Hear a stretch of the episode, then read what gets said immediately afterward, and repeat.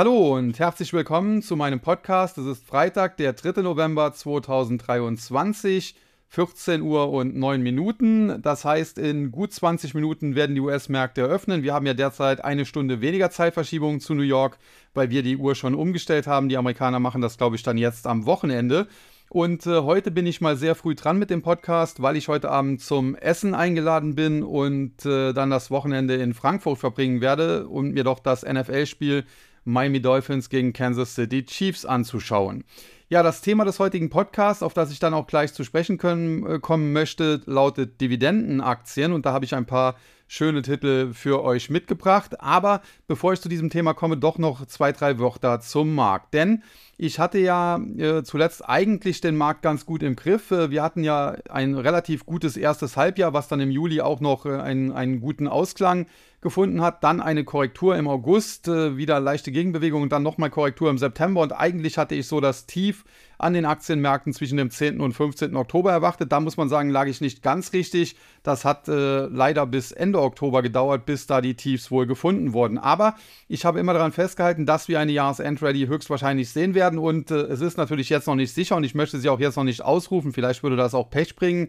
Aber die letzten Tage, die gehen schon in diese Richtung, als dass es so sein könnte, dass wir die ja entweder schon gestartet haben oder aber nach einem vielleicht nochmal kleinen Rücksetzer dann endlich starten können. Jetzt muss man sagen, was ist passiert? Im Prinzip nicht viel. Also die Saisonalität hat sich geändert. Äh, der November ist äh, eigentlich immer ein recht guter Börsenmonat. Also insofern das passt. Aber ansonsten hat sich eigentlich nur das beruhigt, wo zuletzt alle wie ja kopflose Hühner durch äh, die Börse gerannt sind. Denn wir hatten ja zuletzt äh, massive Bewegungen, insbesondere an den Anleihemärkten, und die haben auch für Unsicherheit eben an den Aktienmärkten gesorgt. Und deswegen ja, wurde da zum Teil einfach mal auf den Verkaufsknopf gehauen und äh, selbst Qualitätstitel sind dann unter die Räder gekommen. Man erinnere sich nur daran, äh, Alphabet Google mit eigentlich guten Quartalszahlen, äh, mit einer leichten Verfehlung äh, beim Cloud-Umsatz und äh, daraufhin ging die Aktie auf Tauchstation. Also das war natürlich völliger Quatsch. Jetzt hat man aber in dieser Woche sich zunächst mal Anfang der Woche stabilisiert und dann hatten wir am Donnerstag und beziehungsweise am Mittwoch die US-Notenbank, die das Ganze sehr gut moderiert hat, äh, die auch im Prinzip zu erkennen gegeben hat, äh, sich recht doofig geäußert hat, dass man so gut wie durch ist mit den Zinserhöhungen. Man konnte das Fenster noch nicht ganz schließen, weil ja es ist ja immer irgendwo was, kann immer was passieren. Aber generell, äh, ja, glaubt eigentlich kaum ein Anleger mehr, dass es da noch zu weiteren Zinserhöhungen kommt. Und die Wirtschaftsdaten am gestrigen Donnerstag und heutigen Freitag, die untermauern dann auch diesen View der meisten Anleger, denn gestern beispielsweise starke Produktivität, aber von der Inflationsfront äh, die Zahlen, die waren dann eher äh, so, dass, dass der Fed gefallen würde. Und heute dann die US-Arbeitsmarktdaten, die sogenannten Non-Farm Payrolls. Und äh, da wurde bekannt gegeben, dass die US-Wirtschaft außerhalb der Landwirtschaft im Oktober nur 150.000 neue Jobs noch geschaffen hat und äh, die Erwartungen, die lagen eigentlich bei 180.000. Und wenn man sich äh, zurückerinnert, vor einem Monat, äh, da wurden noch 336.000 neue Jobs gemeldet. Das heißt, der Arbeitsmarkt kühlt jetzt, äh, ja, man muss schon sagen, gewaltig ab. Man muss fast jetzt schon aufpassen, dass das nicht zu gewaltig wirkt. Und äh, dementsprechend äh, glaubt jetzt im Prinzip jeder Anleger, die FED ist erst einmal mit ihren Zinserhöhungen durch. Und äh, von dieser Seite dürfte dann der Druck auf den Aktienmarkt nachlassen. Allerdings gibt es noch ein anderes Problem, äh, denn die Zinserhöhungen, die die Fed durchgeführt hat, die werden natürlich und das auch mit Zeitverzögerung durchschlagen. Und insofern besteht durchaus die Möglichkeit, dass wir in den USA halt doch noch eine Rezession sehen werden, worauf ja alle schon seit langer Zeit warten. Und in der Regel ist es so, dass äh, die Phase der Normalisierung der Zinsstrukturkurve, die wir zuletzt gesehen haben, dass äh, das eine Zeit ist, äh, die für Aktien schwierig ist. Das haben wir dann auch gerade im Oktober nochmal gesehen. Aber wenn dann die Zinsstrukturkurve wieder normalisiert ist, was derzeit noch nicht ganz der Fall ist, aber der Spread ist deutlich geschrumpft, muss man sagen, wenn das dann wieder normalisiert ist, dann läuft eigentlich der Countdown, denn sechs bis 18 Monate danach beginnt eigentlich immer eine Rezession in den USA.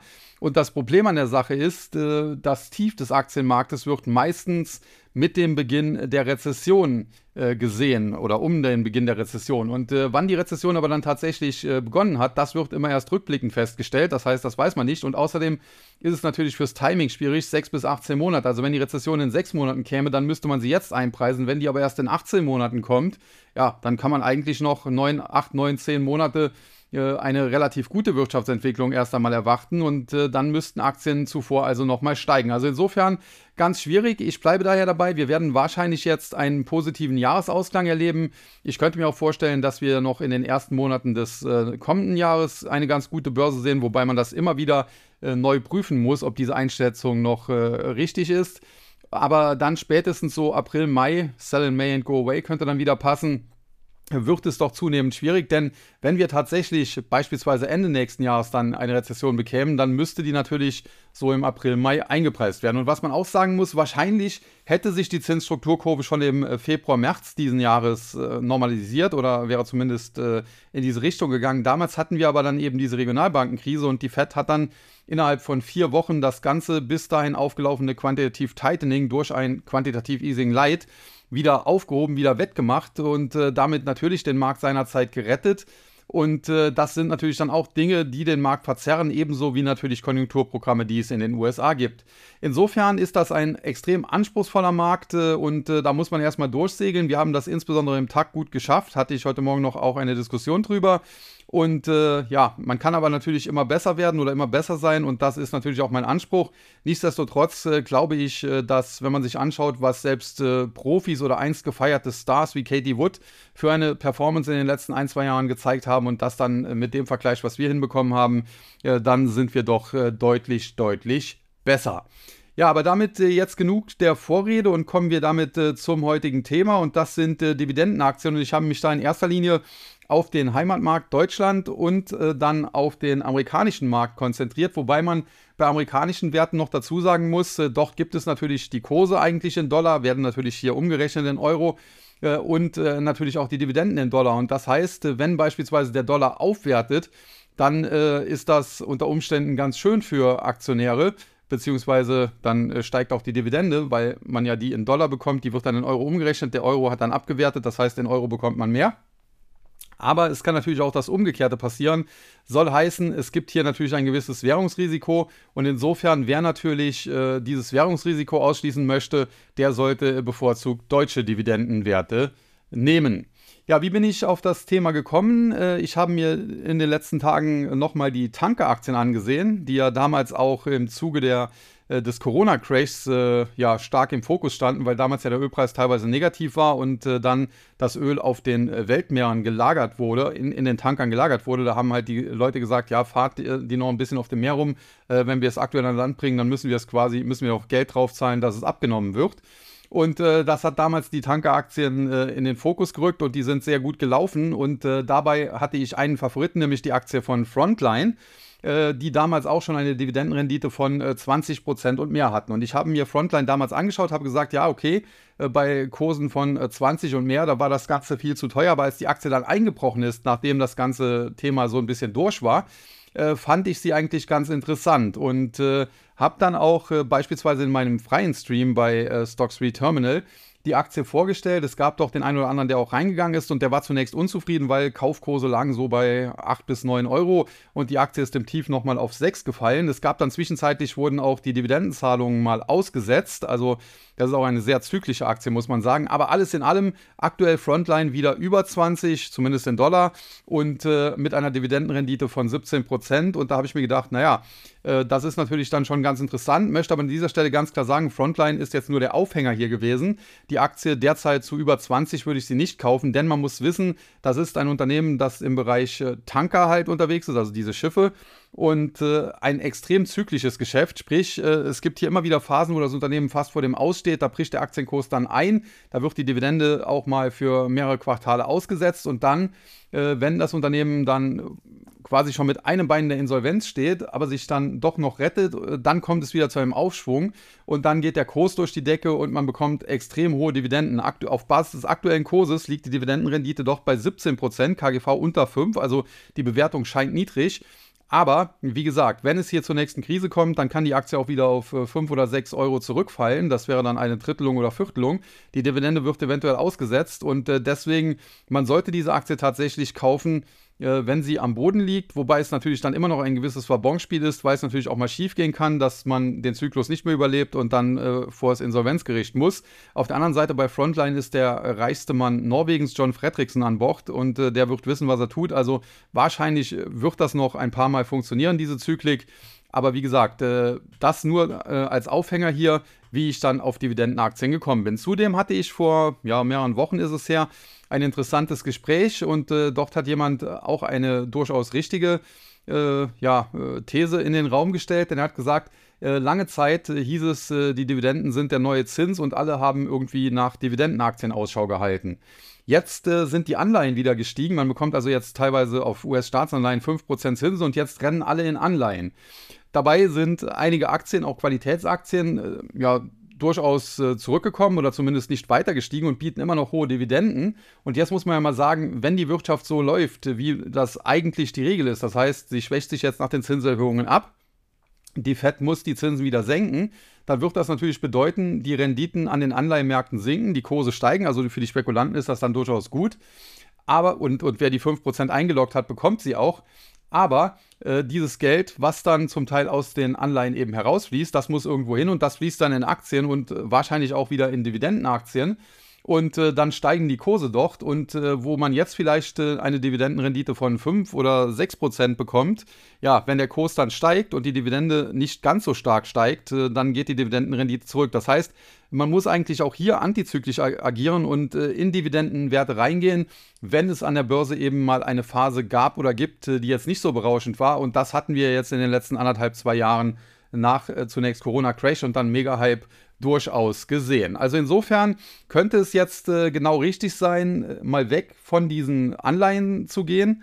Wenngleich, ich habe ja im letzten Podcast auch gesagt, dass ich die durchaus nicht uninteressant finde und sich auf die Suche zu begeben nach der ein oder anderen interessanten Dividendenaktie. Und genau das wollen wir heute machen und da habe ich, wie gesagt, auch ein paar Werte mitgebracht. Ich habe sie jetzt so ein bisschen alphabetisch äh, sortiert und äh, da müssen wir dann natürlich mit A beginnen und A wie Allianz. Ja, Allianz kennt jeder, Versicherungskonzern im DAX. Die Aktie natürlich tendenziell immer noch weit oben, ist äh, durch diese kleine Krise, wenn man so will, der letzten ein, zwei Jahre ganz gut durchgekommen. Wenn man sich aber den längerfristigen Chart anschaut, beispielsweise die letzten fünf Jahre, dann sieht man, die Aktie ist mehrfach so in dem Bereich 220, 225, 230, wo sie auch jetzt wieder ist äh, ja, da ist sie hingelaufen und hat sich dort immer wieder den Kopf gestoßen und ist dann, hat dann immer wieder Rücksetzer gemacht. Aber die Bullen sind am Ball geblieben und auch jetzt wieder im Bereich von 220 sind wir. Heute geht es jetzt einen Tick nach unten.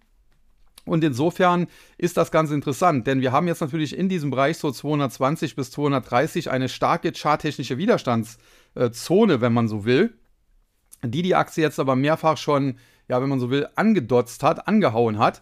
Und in der Regel ist es so, dass so eine Widerstandszone natürlich, das ist ja, sagt der Name schon, einen Widerstand darstellt und, und Aktien da öfter abprallen.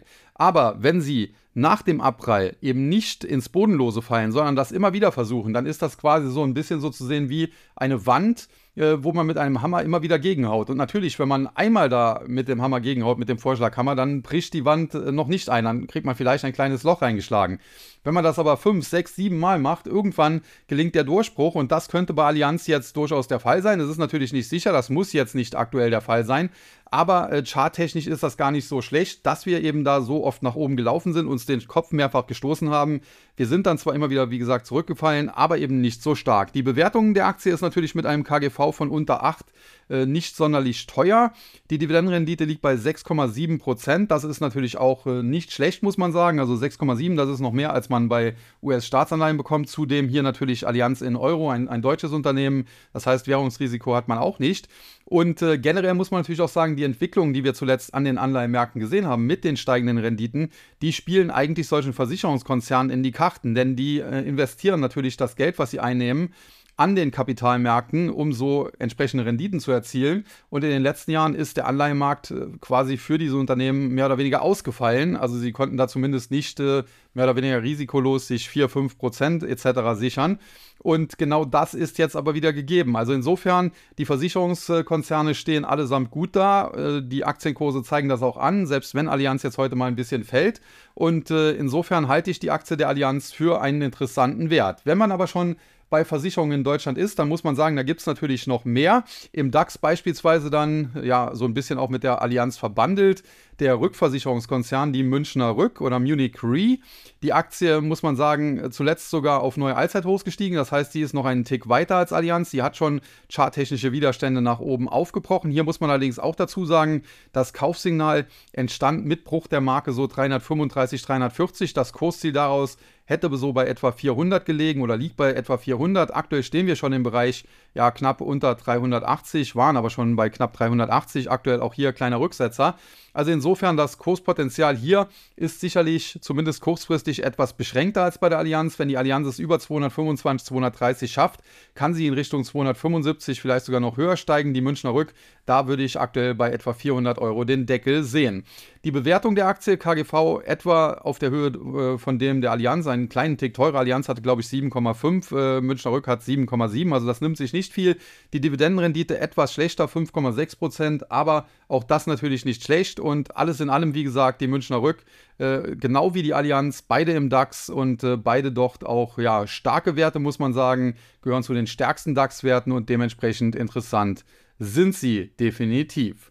Aber wenn wir bei Versicherungen sind, dann gibt es in Deutschland eben auch noch mehr Versicherungen. Nicht alle sind im DAX. Äh, beispielsweise der nächste Rückversicherer, die Hannover Rück, die ich jetzt hier heute allerdings gar nicht unbedingt auf meiner Empfehlungsliste habe, sondern einfach nur so ein bisschen ja, äh, auch äh, erwähnen wollte, um sie halt äh, erwähnt zu haben. Wir haben hier eine Aktie, die einen KGV von knapp 9 hat, Dividendenrendite um die 5%, auch hier heute leichter Rücksetzer. Ansonsten trifft da das meiste auf die Hannover Rück auch äh, zu, was eben auch bei der Münchner Rück eben gegolten hat. Auch hier charttechnisch muss man sagen, zuletzt sehr stark gewesen, über den äh, charttechnischen Widerstand so im Bereich 185, 190 ausgebrochen. Also auch hier Kaufsignale aktiv, die die Aktie in Richtung 225, 230 noch bringen könnten. Aber auch hier, die Bewertung ist ein Tick höher als bei der Münchner Rück, äh, die Dividendenrendite ein Tick niedriger. Alles in allem, wenn man diese drei Aktien miteinander vergleicht, ja, Allianz äh, vor Münchner Rück und dann erst die Hannover Rück.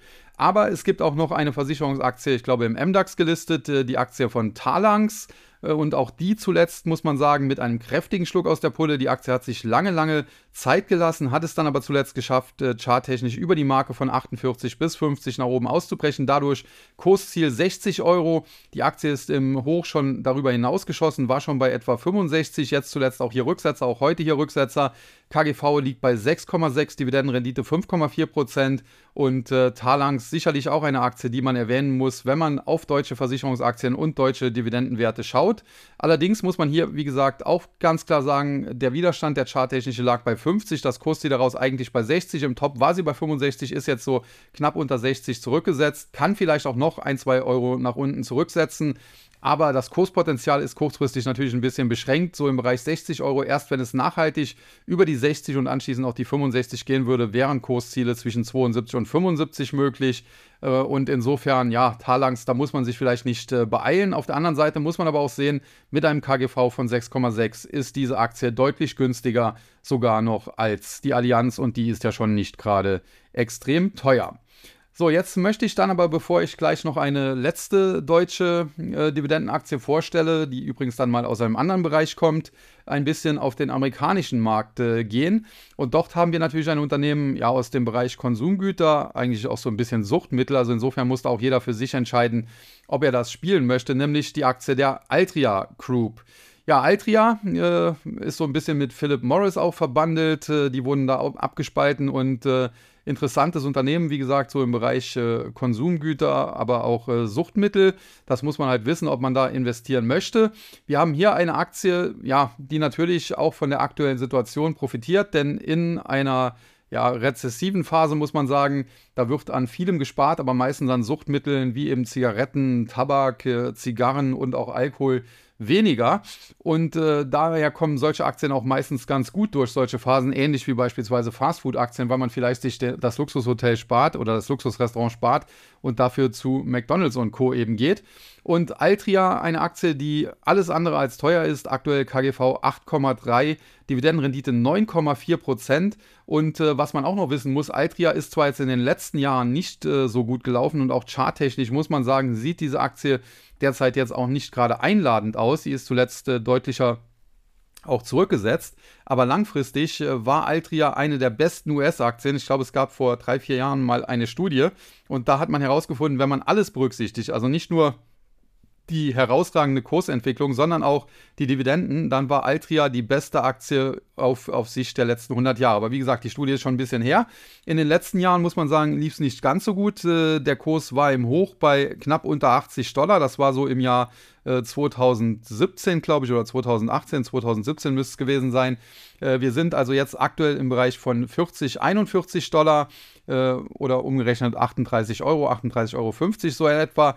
Und äh, da sieht man, man kauft diese Aktie jetzt also mit einem deutlichen Abschlag gegenüber den damaligen Allzeithochs und äh, man kauft eine Aktie mit einer Bewertung von einem KGV, wie gesagt, von 8,3 bei einer Dividendenrendite von 9,4 Prozent. Und ich glaube, das ist doch sehr gut, das kann sich sehen lassen. Alleine die Dividende äh, spielt dann natürlich, selbst wenn die Aktie über drei, vier, fünf Jahre nicht steigen sollte, spielt diese Dividende halt jedes Jahr äh, dann äh, 9% in die Kassen und äh, das kann sich schon sehen lassen. Und wenn da vielleicht dann auch nochmal 5 oder auch 10% Kursgewinn irgendwann mal wieder hinzukommen, dann äh, lässt sich das natürlich richtig sehen und dann gehört Altria mit Sicherheit äh, zu den besten Werten, die man im Depot haben kann. Wobei man ja auch sagen muss, US-Staatsanleihen, die Renditen hoch mit 5%, aber Altria mit 9,4%, das ist natürlich dann nochmal ein Tick mehr.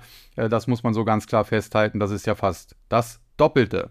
Ja, dann ein weiterer US-Wert, äh, diesmal aus dem Bereich Biopharma, ein Unternehmen, das Weltmarktführer im Bereich der Krebs- und äh, HIV-Aids-Medikamente war und eigentlich immer noch ist. Äh, zuletzt äh, hat man äh, ein bisschen ja, das Problem gehabt, dass seine Medikamente zum Teil so gut äh, gewirkt haben, äh, dass man sich da ein bisschen selbst kannibalisiert hat. Schwieriges Wort.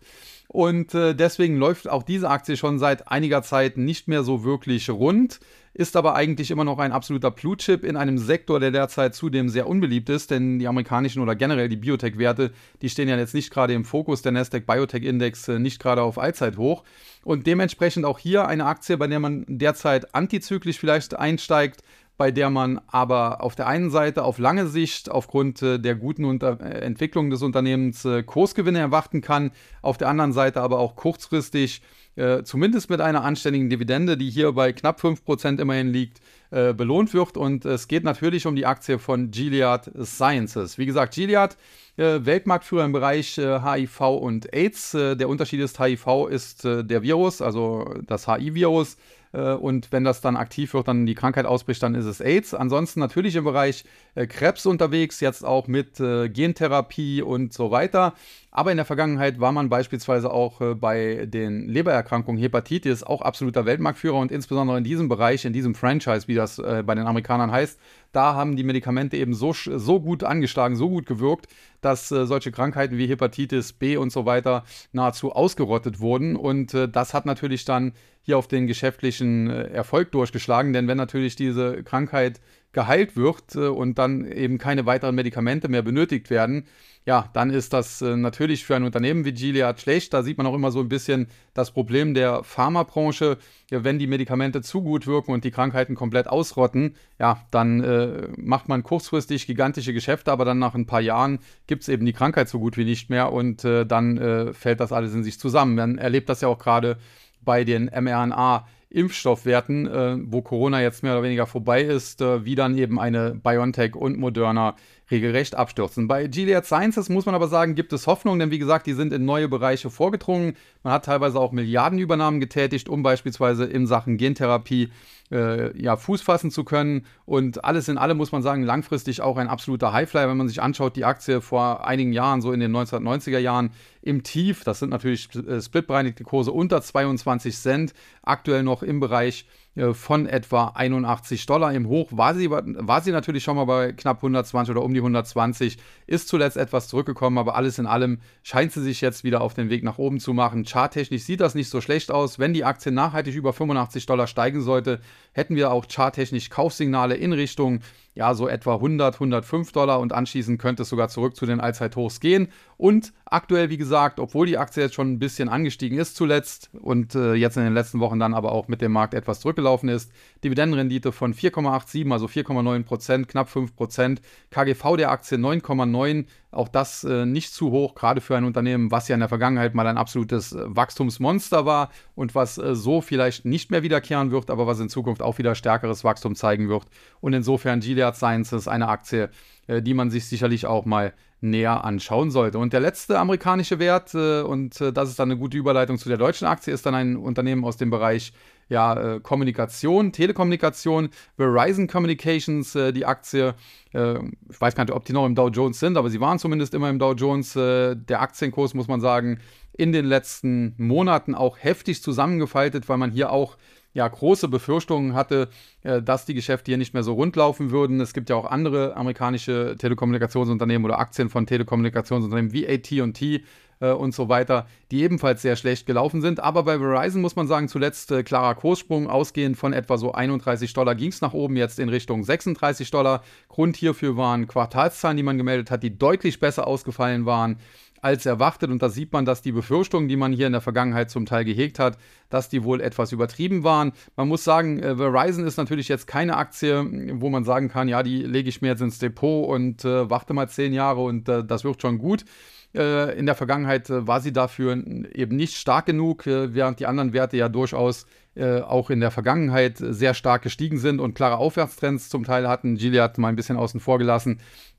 Das ist so bei Verizon nicht der Fall. Wenn man sich das anschaut, äh, im Jahr 2020, noch vor dem Corona-Crash äh, oder auch äh, kurz danach, stand die Aktie so im Bereich von 60 Dollar. Wer damals gekauft hat, äh, dem nützt es auch nichts, dass sie zuletzt gestiegen ist und jetzt bei 36 Dollar steht. Der hat trotzdem 40 Prozent verloren. Okay, die Dividende hat es dann auch ein bisschen abgefedert, dann sind es vielleicht nur 25 Prozent, aber trotzdem war das natürlich keine gute Performance. Aber jetzt muss man ganz klar sagen, die letzten Quartalszahlen haben gezeigt, Verizon ist auf einem guten Weg und äh, es könnte ein Turnaround gelingen. Charttechnisch muss man allerdings auch ganz klar sagen, die Aktie, ja, ist äh, zwar aus dem Gröbsten raus, hat den kurzfristigen Abwärtstrend zuletzt gebrochen, könnte jetzt nochmal Rücksetzer in Richtung 35 geben. Äh, anschließend sollte sie dann in Richtung 40 bis 42 steigen. Aber ob sie jetzt tatsächlich es schafft, zurückzulaufen auf 50, 60 Dollar, wie das in der Vergangenheit noch der Fall war, das muss man abwarten. Aber kurzfristig sicherlich nicht schlecht, wenn äh, es jetzt hier nochmal einen Rücksetzer gibt in Richtung 35 Dollar, wären nochmal so etwa 3, 4 Prozent. Und wenn man sie da dann abfischt und äh, anschließend steigt sie in Richtung 40 bis 42, dann hat man bis zu 20 Prozent Kursgewinn. Hinzu dann noch äh, möglicherweise die Dividende.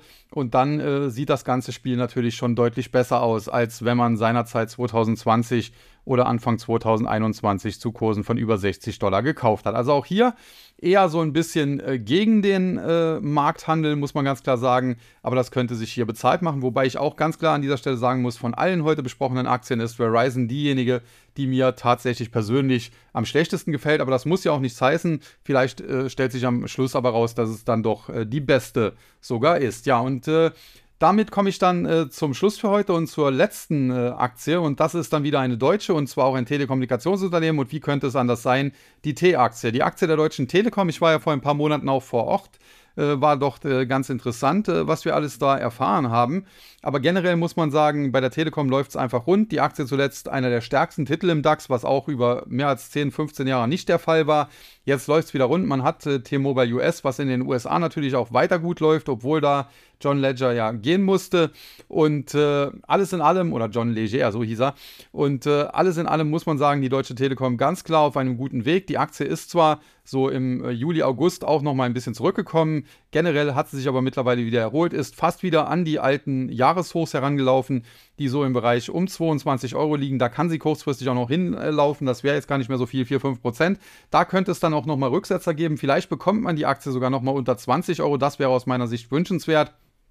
Da würde ich sie dann einsammeln. Und ansonsten gab es noch eine gute Meldung, hat auch hier Waikiki auf Instagram gestern gepostet. ähm, die Deutsche Telekom äh, plant, die Dividende anzuheben. Und zwar hat man zuletzt 70 Cent je Aktie bezahlt und möchte jetzt in Zukunft oder im nächsten Jahr 77 Cent je Aktie bezahlen. Das ist zwar jetzt erstmal nur 7 Cent, auf den ersten Blick wirkt das nicht so berauschend. Auf der anderen Seite, prozentual gesehen, ist es eine Dividendenanhebung um 10 Prozent. Und auf, dann muss man sagen, die Dividende bei der Deutschen Telekom ist natürlich sehr, sehr sicher. Ähm, der Staat hat natürlich auch ein Interesse als immer noch Großaktionär, dass hier anständige Dividenden fließen. Und die Bewertung der Aktie, die ja beispielsweise im Internet-Hype noch abenteuerlich war, als die Aktie bei 100 Euro und mehr stand, die ist mittlerweile, hat die sich eingependelt auf einem Niveau KGV um die 12. Das ist für einen Versorger und ich äh, betrachte die Telekom als Telekommunikationsversorger, wenn man so will, so wie es früher E.ON und RWE als Stromversorger waren, wobei dadurch die Energiewende ja viel kaputt gegangen ist. Aber für einen Telekommunikationsversorger wie die Deutsche Telekom ein KGV von 12, das halte ich für ja nicht super billig, aber eben auch nicht für äh, exorbitant teuer. Ähm, einen Tick niedriger würde ich mir wünschen. Deswegen hatte ich auch gesagt, äh, am besten um oder unter 20 einsammeln, wenn es denn nochmal dazu kommen sollte. Aber alles in allem KGV von 12, da wird man jetzt auch, dann bezahlt man sie nicht äh, megamäßig teuer und, und äh, muss Befürchtungen haben, dass sie sich halbiert. Und Dividendenrendite 4%. Klar, mit amerikanischen Staatsanleihen gibt es mehr, mit äh, europäischen, ja, in Italien oder so vielleicht auch, aber da hat man auch Risiken. In Deutschland gibt es weniger und alles in allem Dividendenrendite von 4%, äh, das ist nicht schlecht, zumal, wie gesagt, die Dividende ja jetzt auch noch steigen soll äh, für nächstes Jahr um 10% und in der Folge könnte das ja auch weitergehen, denn generell muss man ja sagen, die Deutsche Telekom äh, fährt eine sehr konservative Dividendenpolitik, äh, sodass die Dividende hier eben auch sehr, sehr sicher ist. Ja, wenn man das alles zusammenfasst, haben wir heute ja, uns mit äh, Dividendenaktien befasst, nachdem ich eingangs so ein bisschen über den Markt gesprochen habe. Wie gesagt, von allen vorgestellten Werten gefällt mir Verizon am wenigsten. Die Deutsche Telekom würde ich jetzt nicht sagen, dass sie mir am besten gefällt, aber durchaus eine gute deutsche Alternative auch. Man muss ja auch nicht immer nach Amerika gehen. Kann ja auch mal eine deutsche Telekom-Aktie dann kaufen statt Verizon. Und ansonsten, wie gesagt, solche Aktien wie Altria, wie Gilead, die zum Teil auch jetzt in den letzten Wochen und Monaten äh, nicht so beliebt waren, das äh, sind dann auch gute antizyklische Plays und die Versicherungskonzerne, ja, die zeigen eben eine hohe relative Stärke und sind natürlich ohnehin als Dividendenwerte bekannt. Ja, ich denke, das äh, war dann ein schöner Podcast zum Wochenausklang. Die Märkte laufen derzeit auch. Der DAX auch aktuell wieder über 0,7% im Plus, getrieben natürlich von starken US-Börsen, die eben die Arbeitsmarktdaten feiern. Und ich denke, ja, dass ich dann jetzt beruhigt auch langsam ins Wochenende entschwinden kann. Wünsche allen wie immer ein schönes Wochenende. Vielleicht ist der eine oder andere ja auch äh, beim Footballspiel in Frankfurt. Und äh, ja, ansonsten bleibt mir nur an dieser Stelle noch zu sagen, wie immer, tschüss und bye bye, bis zum nächsten Mal. Es verabschiedet sich Ihr euer Sascha Huber.